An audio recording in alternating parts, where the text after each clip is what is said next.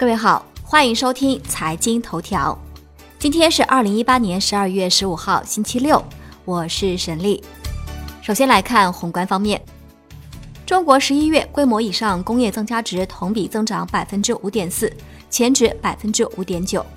一到十一月规模以上工业增加值同比增长百分之六点三，前值百分之六点四。一到十一月。固定资产投资六十万九千二百六十七亿元，同比增长百分之五点九，前值百分之五点七。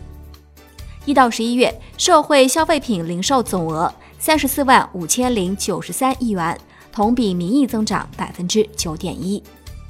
一到十一月，商品房销售面积十四万八千六百零四万平方米，同比增长百分之一点四，增速比一到十一月份回落零点八个百分点。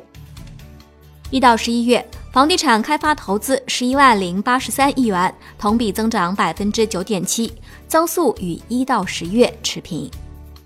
十一月全国城镇调查失业率为百分之四点八，比上月和上年同月均下降零点一个百分点，就业形势好于预期。国内股市方面，周五上证综指收跌百分之一点五三，报两千五百九十三点七四点。深证成指跌百分之二点二八，报七千六百二十九点六五点；创业板指跌百分之二点八二，报一千三百一十点四六点；万德全 A 收跌逾百分之二。两市成交刚过两千九百亿元。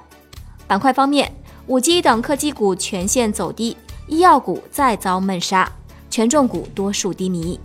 本周沪指跌百分之零点五，深成指跌逾百分之一。创业板指跌超百分之二。周五，恒生指数收跌百分之一点六二，报两万六千零九十四点七九点，结束三日连涨，本周涨百分之零点一二。全日大市成交六百六十九点七一亿港元。科技股普跌，美图公司跌超百分之九，较发行价跌百分之七十，市值已不足一百亿港元。周五。中国台湾加权指数收盘跌百分之零点八六，本周涨百分之零点一。财政部修订发行企业会计准则第二十一号租赁，规定在境内外同时上市的企业及在境外上市并采用国际财务报告准则或企业会计准则来编制财务报表的企业，自二零一九年起实行。金融方面。央行发布关于黄金资产管理业务有关事项的通知，通知明确，黄金资产管理产品仅限金融机构发起设立，是金融机构的表外业务。